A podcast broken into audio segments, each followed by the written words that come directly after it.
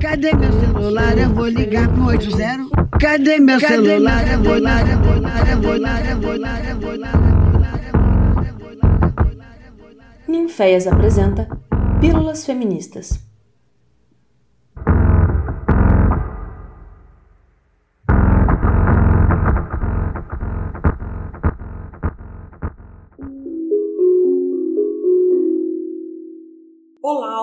Ouvinte. O meu nome é Thaís Cantazini e antes da nossa conversa nesse podcast, proponho uma prática acerca do tema que desenvolveremos a seguir.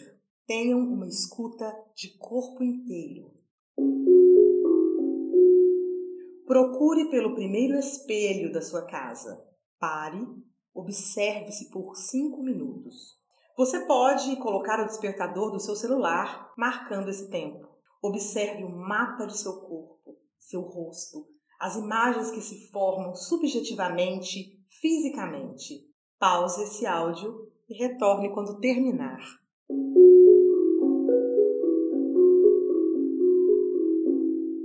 Agora, com os materiais disponíveis em sua casa, produza um desenho que represente esta experiência, um autorretrato. Pause novamente o áudio e retorne quando você terminar.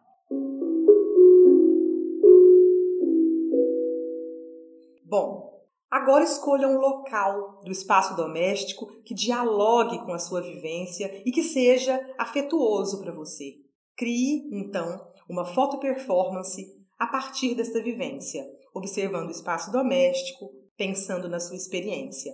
Envie, se preferir, sua produção para o meu direct no Instagram, arroba cantais, com H e com Z. Bora prosear? Olá, pessoas lindas! Esse é o podcast Pílulas Feministas. E para quem não me conhece, sou Nina Caetano e coordeno Ninféias, Núcleo de Investigações Feministas aqui de Ouro Preto, em Minas Gerais. Para quem nos segue, já foi possível perceber que este episódio começou bem diferente do usual. É que hoje eu tenho o prazer imenso de receber uma mulher incrível, uma das artistas mais potentes e uma das feministas mais incansáveis com quem eu já tive a honra de trabalhar. Thaís Cantazini é atriz, performer, cantora e compositora, além de arte educadora e pesquisadora das artes cênicas. Foi com ela que fundei o Uniféias e é também muito graças a ela que o trabalho do núcleo se consolidou. E hoje a gente está aqui fazendo esse podcast. Thaís, você não sabe a alegria enorme que está no meu coração da gente conversar hoje. Bem-vinda, mulher. Nina, muito feliz pelo convite. O Ninféias é parte da minha casa, né? parte da minha graduação, parte da minha pós-graduação. É um lugar de luta, de trocas, trocas profundas, né? O desejo de transformação que ergue a nossa prática é uma via de mão dupla, né? As experiências que vivi com vocês movem meu trabalho, alimenta minha luta, estão cravadas nas minhas práticas. Evoé, viu, ninféias? Nome de flores raras, flores do mangue, flores que resistem, reexistem, né? Evoé, seguimos resistindo, Thaís. Thaís, eu queria antes de mais nada que você falasse um pouco dessa prática maravilhosa que abriu o episódio de hoje. Bom, é esse trabalho eu coloquei o nome de Fridas em isolamentos, né? Isolamentos de lamentar, né? Lamentar esse período, né? Tão novo. Se trata de uma prática de arte educação, né? Demandada pela situação dos isolamentos sociais que eu e as estudantes da disciplina Arte e Linguagem no, na faculdade FAMARTE Itaúna, né, que vivenciamos como medida preventiva de contágio do, do, da Covid-19 em relação com os isolamentos que acometeram a vida da pintora Frida Kahlo. Então, uma prática experimental né, que pretendeu, portanto, criar confluências entre experiências sensíveis, né, as nossas e as de Frida. Como estratégia de metodologia emergencial no trabalho não presencial com as turmas, nós trabalhamos, Nina, com a produção de autorretratos, que a gente colocou o nome de foto performance, self performance, um nome que uhum. não, não, a gente não conseguiu fechar. E o coração dessa prática, ele se dá pensando numa ideia de diário, né? Uma pesquisa que me acompanha, você conhece desde a graduação, né?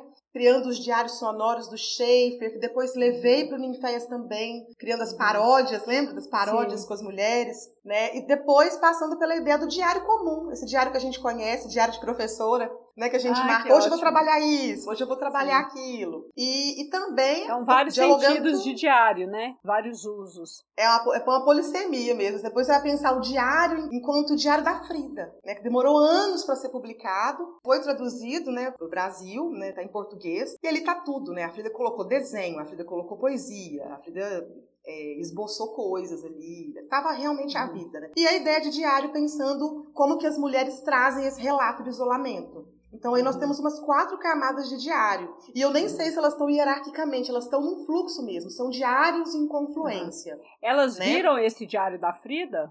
Sim, conheceram é, pela internet, né? Sim, sim. Conheceram pela internet. Na internet a gente encontra esse material. Então eu comecei, eu começo essa história contando, fazendo uma comparação entre o primeiro dia de aula presencial e o primeiro uhum. dia de aula não presencial. E por que a Frida Kahlo? Todo mundo conhece a Frida, né? Uma imagem muito batida, muito corroída pela distorção que o capitalismo faz, né, Nina? Totalmente. O capitalismo faz isso com as pessoas, é com os trabalhos, com as obras, né? Sim. Deglute então, transforma numa massa que né, não significa mais nada, da, né? Às vezes até de uma origem subversiva, de resistência que perde né, essa camada, esses esvazia, mais né? revolucionários, esvazia, banaliza esvazia. e vira mais uma marca, mais um produto para ser vendido. Exatamente, mas aí a questão que me pegou forte, é, eu fiquei pensando qual a Frida Kahlo que as pessoas conhecem, Sim. né? Há uma distorção, né, da imagem da obra da Frida em virtude desse processo mercadológico de produção de subjetividades, né? Que uhum. o Peubá fala muito bem, né? Essa a máquina é uma máquina, né? trata de uma uhum. máquina de produção de subjetividades. Então eu resolvi reapresentar a Frida Kahlo a partir da sua vida e da sua obra. Vida que foi marcada por, isolamentos sociais, tanto a poliomielite uhum. na infância, né, com oito anos, ela, ela passa pela poliomielite, ela fica isolada, né, isso causa já uma alteração no corpo da Frida. Depois o acidente, que eu acho que é o que as pessoas mais conhecem, esse acidente no bonde, né, que ela foi atravessada por uma barra de ferro da vagina até o pescoço. Nossa. Ela foi atravessada por uma barra de ferro. Isso traz um isolamento para a Frida de que 10 meses praticamente totalmente engessada. E é ali, nesse contexto de isolamento social, que a Frida começa a trabalhar com desenho, desenhando no próprio gesso, as borboletas. O pai traz o presente para ela, né? Dá um kit para ela continuar desenhando, porque percebeu uhum. que ali tinha, ali tinha possibilidade de pulsão de vida, né? E, ela tinha quantos de... anos quando ela sofre esse acidente? Ela tinha 18 anos, Frida. 18 anos. Bom, 18 anos, Frida, 18 anos, Nina. e, e depois, em consequência do desse acidente forte, né, do bonde, ela tenta engravidar várias vezes durante sua vida e não é possível. Ela foi perfurada por dentro, uhum. né? Então, ela tenta ter essas crianças que não chega a acontecer. Tem obras da Frida que ela fala bem sobre isso, sobre os momentos de isolamento. Né? Ela se desenha uhum. na cama do hospital. Ela uhum. coloca todos os signos que tem a ver com aquela experiência. Né? Uma uhum. planta morta, uma criança morta, o feto. Então, ela tem esse desejo da maternidade. Né? E não, não realiza e fica tentando. Uhum. Então, pode-se dizer que a Frida tem uma vida marcada por longos isolamentos. E no final da vida também. Porque como é o acidente do bonde trouxe muitos refletiu em vários, foi anos, né? Mudou a estrutura física da Frida Kahlo. Então ela passa por dores muito fortes na ossatura. Uhum. E por ajustes, aquelas telas que ela pinta, que ela tá com um colete de gesso, Sim. ela está voltando os ossos para um lugar minimamente confortável. Sim. Né? Os processos Bom, então de é aborto também, outras dores, né? Impossibilidade de ser mãe, de se Sim. pensar talvez né, naquele momento como uma mulher incompleta, porque Sim. há uma cobrança de maternidade para as mulheres, né? Sim, todo um estigma né, social em volta disso também, enfim. E aí, o que, que acontece? É, eu dei uma aula sobre a vida da Frida, né? E essa primeira, foi a primeira estratégia utilizada. Passei o filme, simplesmente, uhum. passei o filme Frida, que fala sobre esses isolamentos, né?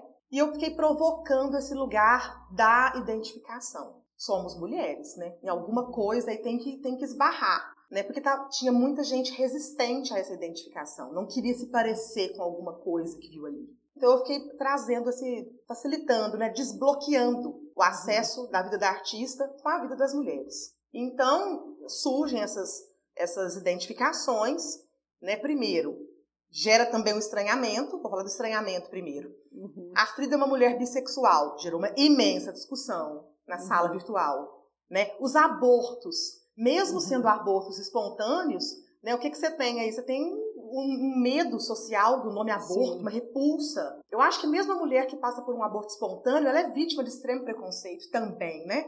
Existe um preconceito, ai, fulana passou por um aborto. E aí, lógico que um lugar de identificação total foi o, a relação abusiva que Frida viveu com Diego Rivera, né, um homem, artista, que ela procura logo no começo da vida. Né, a primeira tela dela é um autorretrato, a tela que ela apresenta para o Diego e pede um conselho né? Diego, você acha que tem possibilidades de eu, de eu é, me manter é, vendendo os quadros? E então, depois disso, ela tem essa relação com o Diego Rivera super complicada, super polêmica, uhum. super violenta, em várias camadas, né? Bem violenta. E, e o Diego trai a Frida com a irmã dela.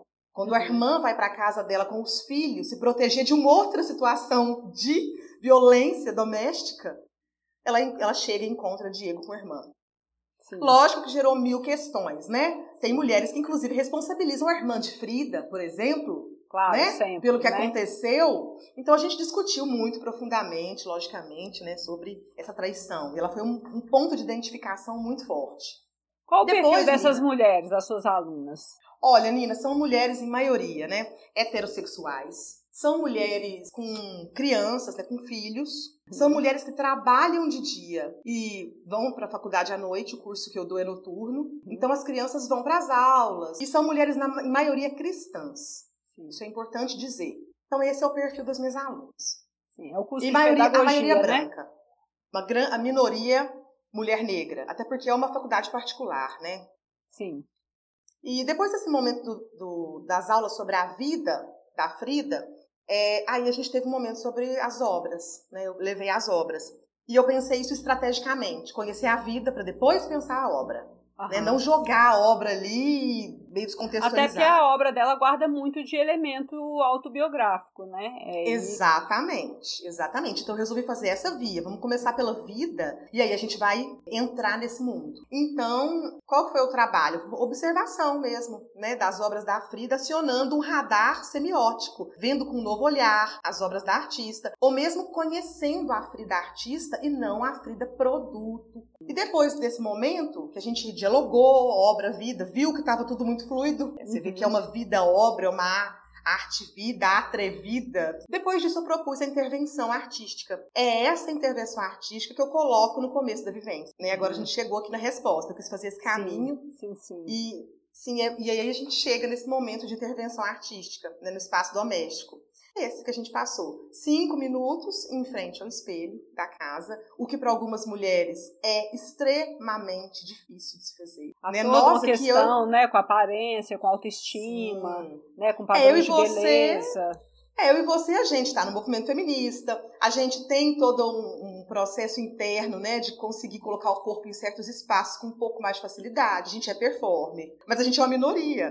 Né? Então tem uhum. mulheres que têm muita dificuldade de ficar nua na frente do espelho. Isso não é um uhum. caso ali, outro aqui. É muita mulher tem dificuldade. Uhum. E aí elas vão acessar, nesses cinco minutos, o material subjetivo coletado, uhum. é, perceber as identificações com Frida, né, pensar numa ideia de autorretrato, e aí elas vão poder utilizar, eu coloquei como regra, qualquer material é, da casa, qualquer material de se escrever, tá, Nina? Carvão, giz, caneta, canetinha, né, o que elas Só de escrever Até... ou de, por exemplo, colagem também era possibilidade? Só o desenho, porque a gente passou antes desse processo conhecendo o Arthur Bispo do Rosário, o Cildo Meirelles, e aí a gente teve uma intervenção com outros materiais. Ah, entendi. Entendeu? Então a gente trabalhou com materiais da casa. Então é né, é um processo maior que a Frida é uma das práticas de um processo maior de criação. Exatamente. Aqui eu falo do processo da Frida. Né? Entendi. Né? Mas antes e depois Tem vivência. Tem vivência e, depois na rua. E esse processo, esses materiais, isso está disponível em algum lugar, em algum site? Sim, Nina, no final da nossa conversa eu passo para você. A gente criou um projeto chamado Teias, que é Tecendo Educação com Intervenções Artísticas. Ótimo. Né? Então, no final, eu te lembro de você passar seus contatos. Sim, lá tem toda a produção das mulheres. É, elas criaram os autorretratos. Depois da criação do autorretrato, a escolha do espaço. Que espaço você quer fotografar esse trabalho? Tudo, tudo num contexto subjetivo enredado, né, que faça sentido o espaço. E utilizar a fotografia, né, Nina, para além dessa ideia de registro, né, uma ideia de uhum. foto performance mesmo. Sim. E aí, depois desse momento, a gente fez o trabalho, uma semana depois a gente se encontrou no Meet, e aí nós trocamos esse material, a gente conversou muito, muito, muito, né? Cada mulher com a sua história, cada mulher com a sua maneira de fazer esse, esse autorretrato. E aí, então, é, eu coloquei a possibilidade da criação, de mesclar, com minha disciplina é arte e linguagem, eu gosto muito de provocar esse lugar de um experimento acesso a várias linguagens. Sim. Faço esse exercício. Então eu acessei a ideia de a ideia de poesia.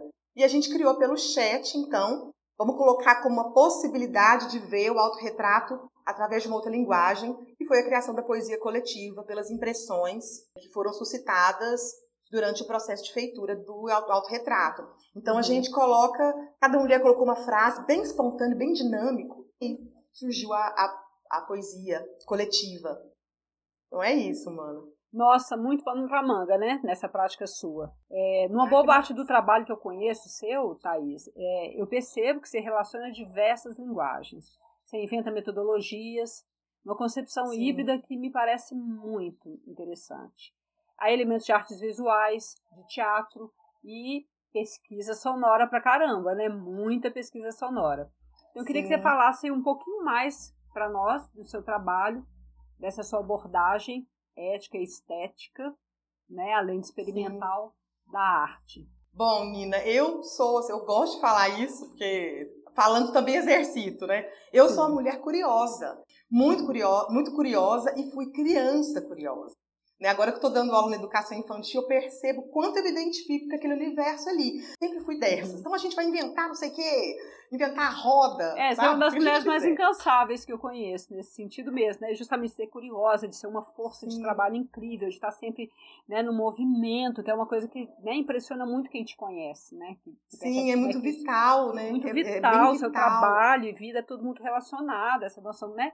Ética, estética, Sim. parece que perpassa mesmo o seu trabalho muito fortemente. É, né? Eu, bom, vou falar um pouquinho aqui da primeira linguagem artística que se revelou para mim. Foi por volta dos 7, 8 anos, né? Foi a música, né? O estudo do piano, do órgão eletrônico, que logo me cansei, obviamente, achei um saco, quis fazer outra coisa. Mas eu fiquei anos estudando música. Mesmo que minha mãe e meu pai sempre vai e tal, me incentivando muito. Mas aí eu largo, assim, eu fiz um. Eu fiz praticamente uns 6, 7 anos de música, 8 anos. Mudei de instrumento, comecei com o piano, fui pro órgão eletrônico. Então, essa linguagem é, artística que até hoje não se encontrou uma definição, mas, porém, né, tem uma tentativa de definição da música me interessa demais, sabe? É a de um pianista e compositor alemão que chama Ferruccio Busoni. Ele diz que a música, Nina, é ar sonoro. Olha essa definição. Nossa, é lindo demais isso. Sim. Né? Eu amo essa definição. Porque se a música é mesmo ar sonoro, né, quer dizer que cabe tudo aí nesse ar, né? O ar tá aí, né? O ar funde, o ar transmuta, o ar transforma, o ar tem ritmo, melodia, a brisa, a ventania, né? Produz tem harmônicos. Sim, tem harmônicos, tem movimento.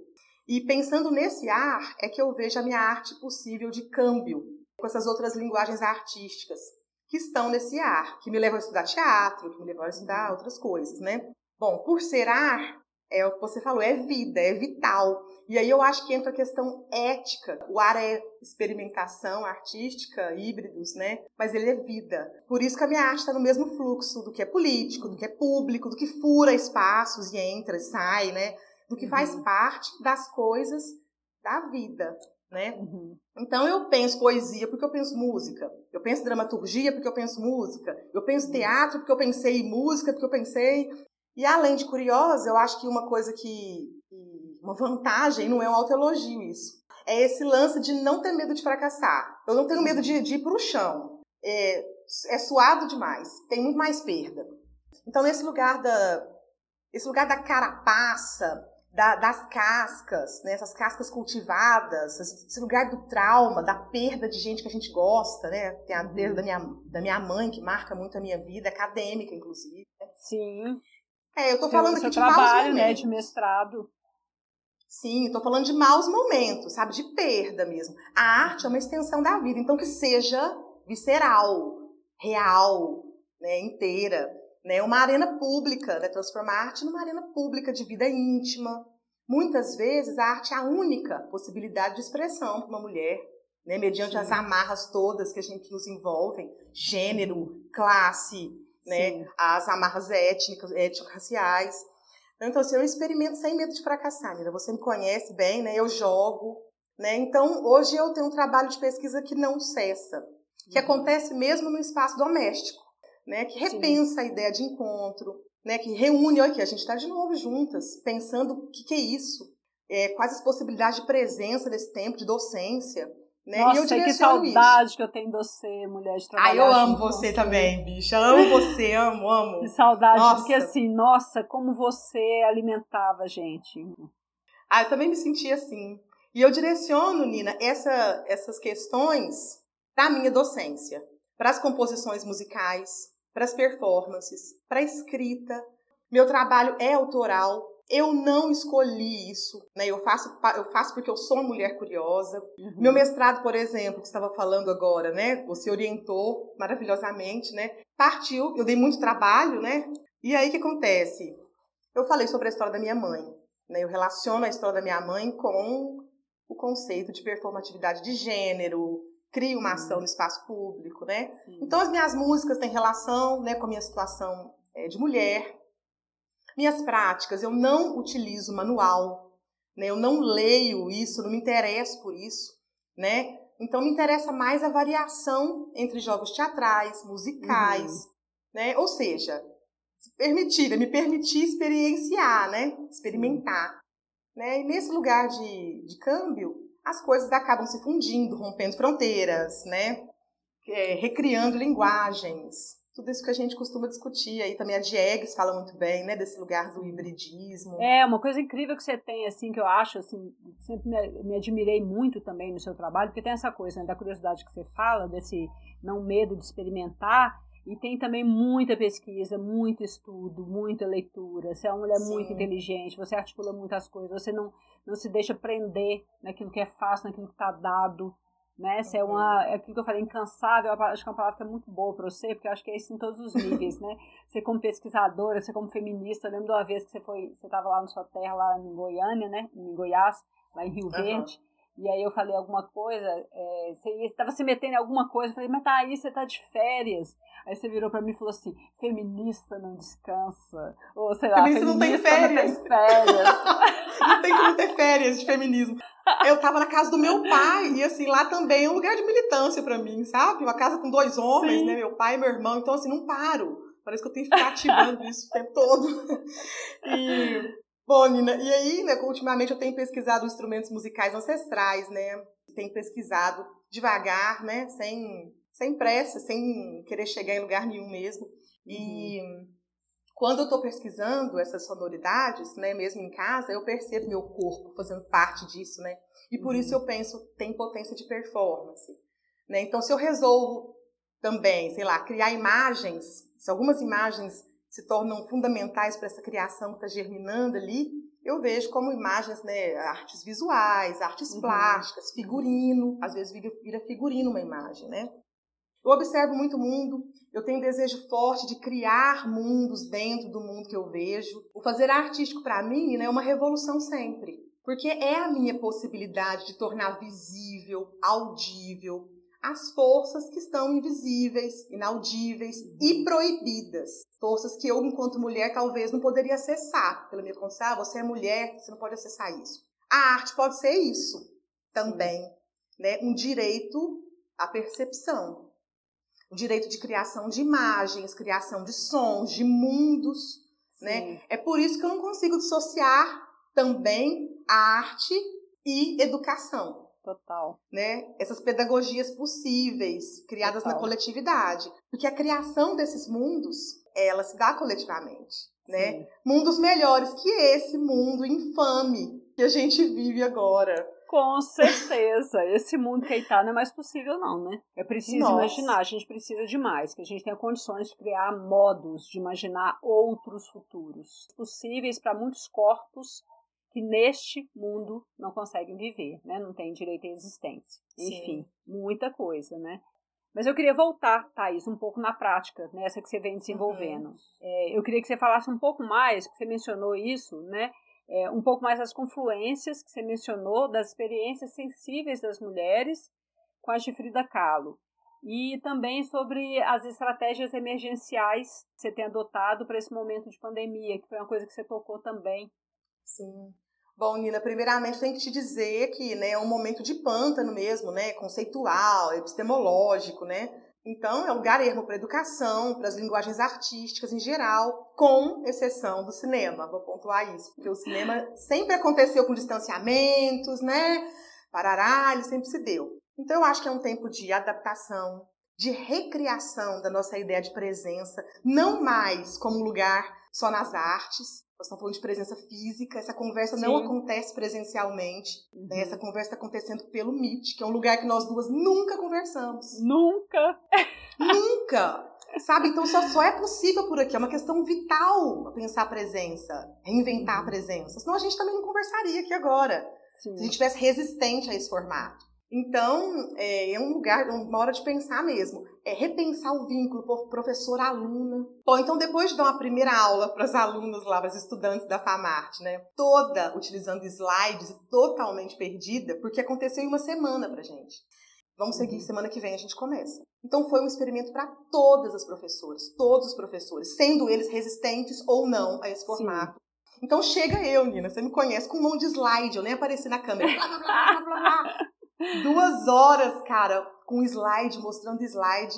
E aí eu percebi é, o negócio gelar, né, ao ponto de eu não saber se, se elas estavam ali mesmo. E aí, né, eu percebi essa, como que o, o a ideia de relacional né, na sala de aula alterou ali. Uhum. Né, eu tive essa dúvida se elas estavam mesmo ali ou não. Eu perguntava, gente, alguém está me ouvindo? então eu mergulhei. Depois desse dia, dessa aula fatídica, que foi a primeira, foi uma aula. Foi, é, por isso que eu gosto de falar do fracasso. Foi uma aula fracassada. Jamais teria escrito esse artigo se não por essa experiência, né, uhum. de errar profundamente numa aula. E aí, Nina, eu mergulhei nas teóricas da performance, voltei no mestrado, voltei na graduação, fucei uhum. ali, uhum. né, nessas mulheres que estão tecendo essa relação com a autonomia e educação, Sim. né, a Bell Hooks com a educação para a liberdade, mas principalmente eu revisitei, é, revisitei a bibliografia do meu trabalho de graduação, que tem esse estudo das paisagens sonoras, visíveis, audíveis, educomunicação, um fuá conceitual, né, que eu fui mexer. Sim.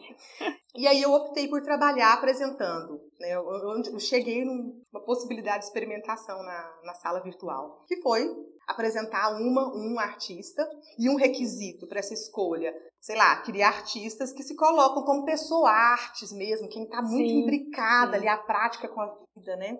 Uhum. Então a gente passou, obviamente, pelo Arthur Bispo do Rosário, que eu acho que é. Uhum. Ali tem saúde mental, ali tem tudo junto, ali tem várias uhum. questões. Tem a arte produzida, inclusive, sem materiais. É. Que o Arthur Bispo faz com linha de uniforme, com é. linha de cobertor. É a arte produzida, inclusive, sem intenção, né? De ser arte. Exatamente, exatamente. Ele tinha uma missão. No juízo final, ele ia levar o manto com os nomes e ia salvar as pessoas. Né? Ele colocou o nome no manto. Né? Então a gente passou pelo manto da apresentação, ele virou uhum. intervenção, né? Casa, uhum. foi bonito, porque elas estavam cheias de saudades de pessoas, então tá uhum. tudo nesse, no blog. As fotos, das, eu falei, gente, vamos utilizar o que a gente tem. Então tem camiseta, tem de tudo ali uhum. com várias coisas tão valorosas para elas. Enfim, depois a gente passou pelo Cildo Meirelles, que tem esse negócio mais do levar para o espaço público, criar essas teias, hackear cotidiano, misturar uhum. materiais, que já Sim. não é tanto, não é tão corporeidade o Cildo, já é mais o objeto, né? E depois a Frida. Bom, então depois de apresentar o artista, eu propus práticas de intervenção, né, como eu disse, no espaço doméstico, utilizando o objeto da própria casa nessas composições. Sempre avisei, não compra nada, é o que está uhum. aí. Não vai atrás de nada. Porque uhum. tem mulheres que me perguntavam, pô, professora, eu não tenho nada aqui, eu tô sem uhum. cartolina. Eu falei, não, a gente vai utilizar açafrão, beterraba, é tinta, nós vamos reutilizar.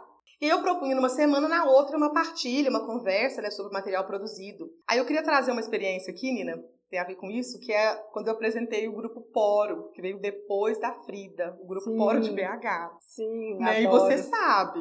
Essa intervenção é urbana. Poro, urbana, mana. Intervenção urbana com isolamento. E aí a gente fritou, pensando como é que a gente vai fazer uma ação. É possível? Primeiro, é possível? nessas condições. E aí a gente pensou na ação doar-se, né? Tudo elas, elas que escolheram o nome da ação, né? Eu não, uhum. não direciono nada nas aulas, ainda mais agora, né? Que é um momento bem diferente, assim. Então elas trouxeram, ó, vamos, vamos deixar coisas, vamos abandonar certas coisas em certos pontos. E elas queriam uma coisa mais autoral. Eu falei, não, vamos deixar como uma ação anônima.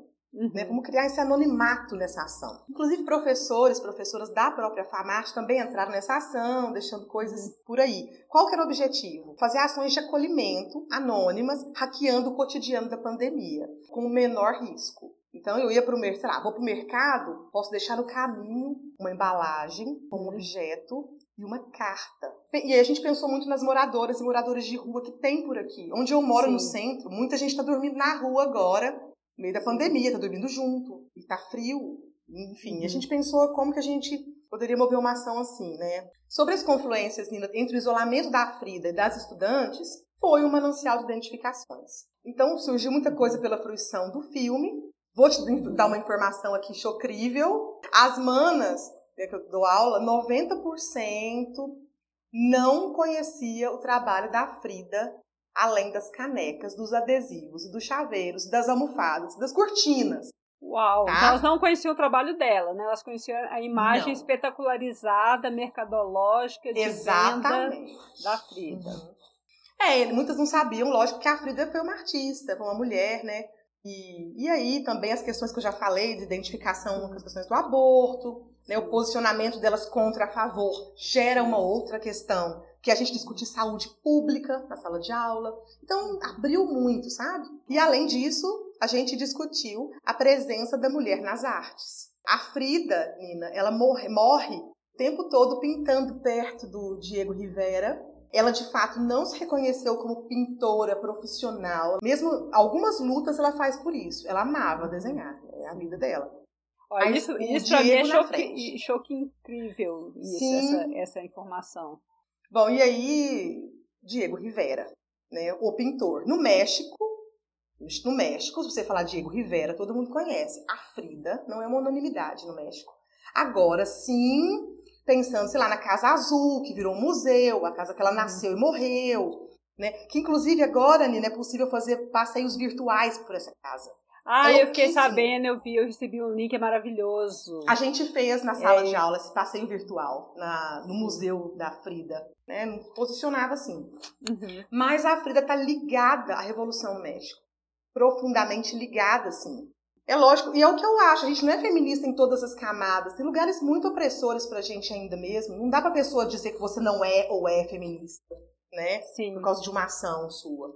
Então, a gente está em processo, né, Nina? Não para o tempo processo. inteiro. E aí a gente vai ter várias mulheres feministas que vão passar por processos né, de relacionamento abusivo. Né? É, eu Todas nós fazemos um processo de desconstrução e de construção diária até do nosso feminismo. Sim. Né? É, eu percebo pela repetição quando eu estou sofrendo uma opressão. Eu já passei por isso mil vezes. Ah, isso aqui então é uma opressão. Porque antes eu nem Sim. sabia que era. Né? Nossa, muito. Todas nós somos alvos de uma cultura machista, né? De uma estrutura patriarcal que nos forma.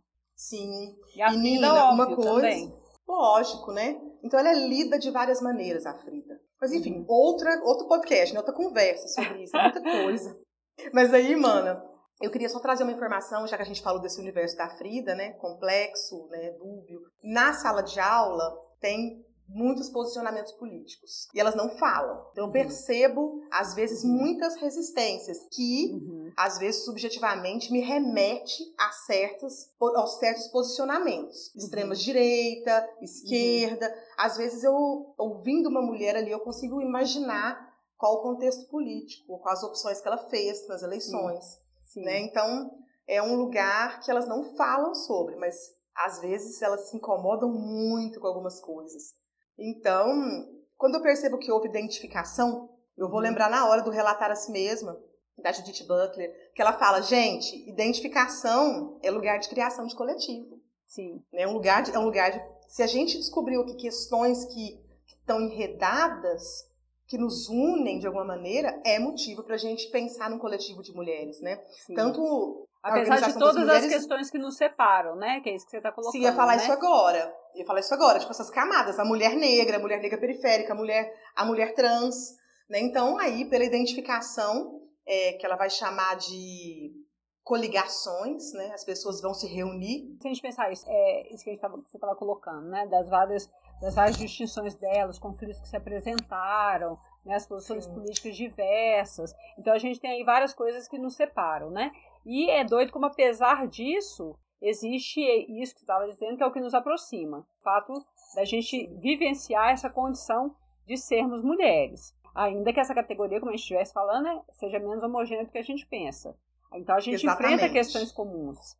Né? Uma delas Sim, a violência. que acabou de, de, de, também mencionar, né, da própria, da própria FIDA, né, a subalternização do nosso trabalho. Fica muito evidente nessa declaração chocante da FIDA. Né? Exatamente. Né? Exatamente. De uma mulher que não se pensa como profissional comparando-se né, ao trabalho do, do homem com quem ela vivia.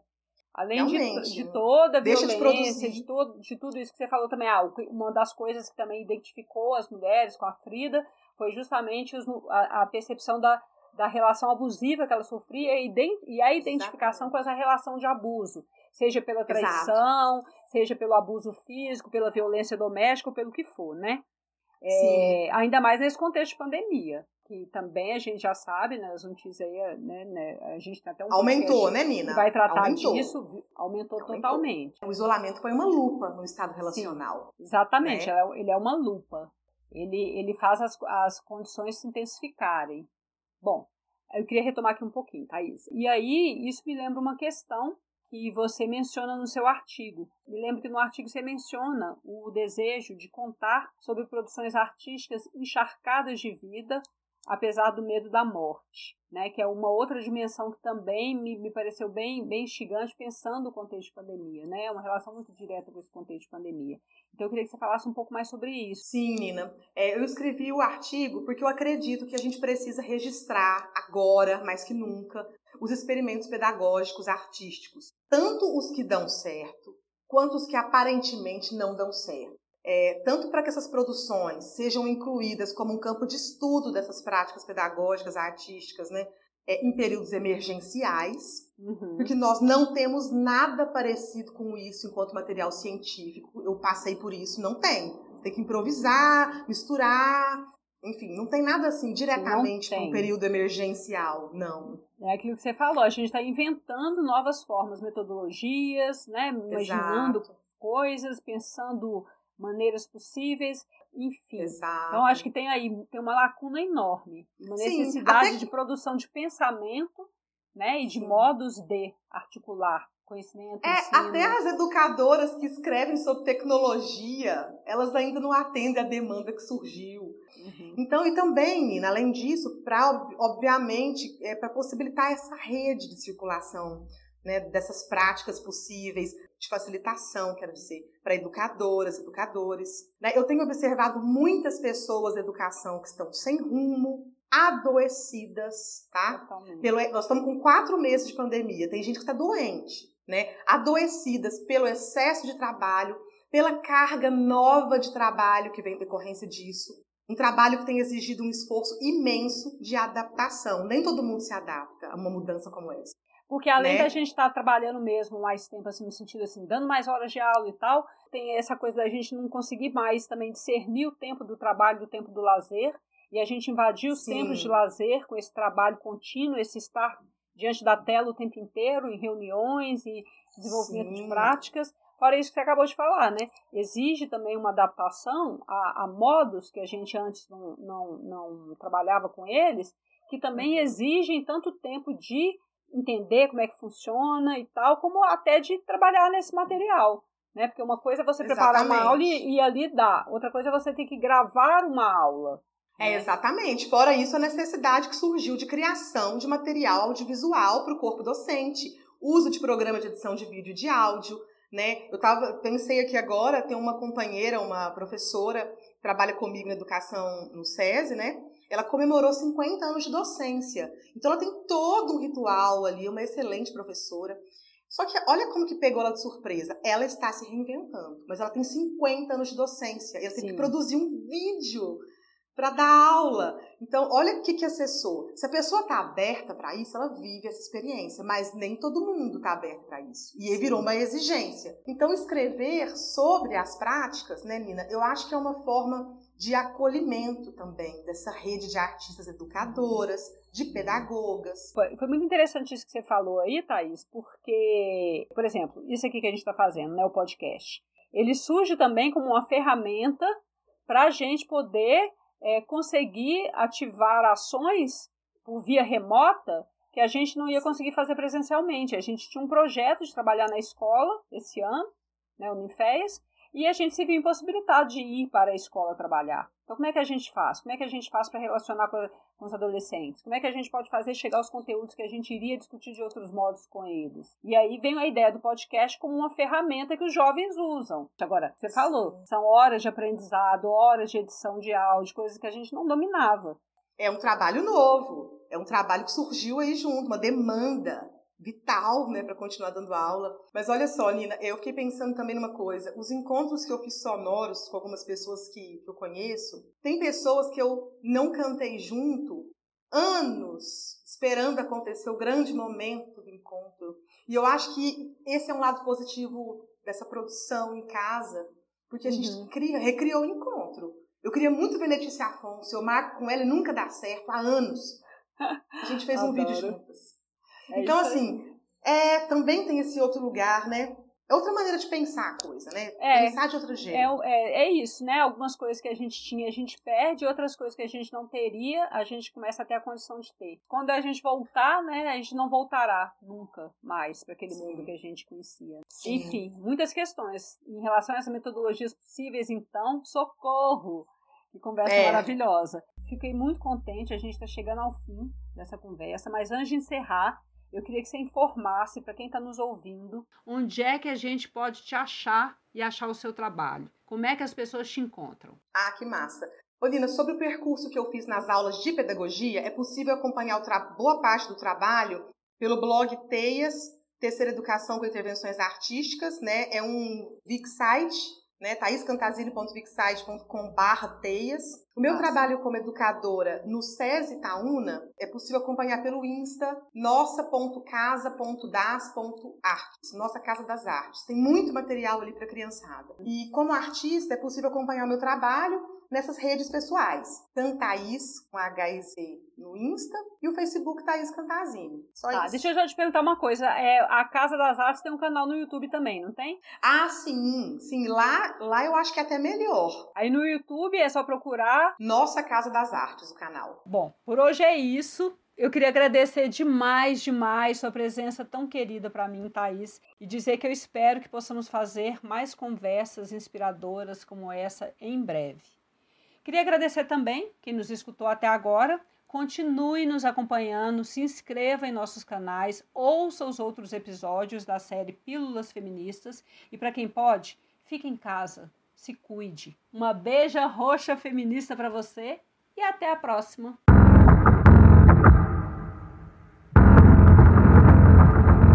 Essa foi mais uma produção do Ninféias, Núcleo de Investigações Feministas com o apoio da Pró-Reitoria de Extensão da Universidade Federal de Ouro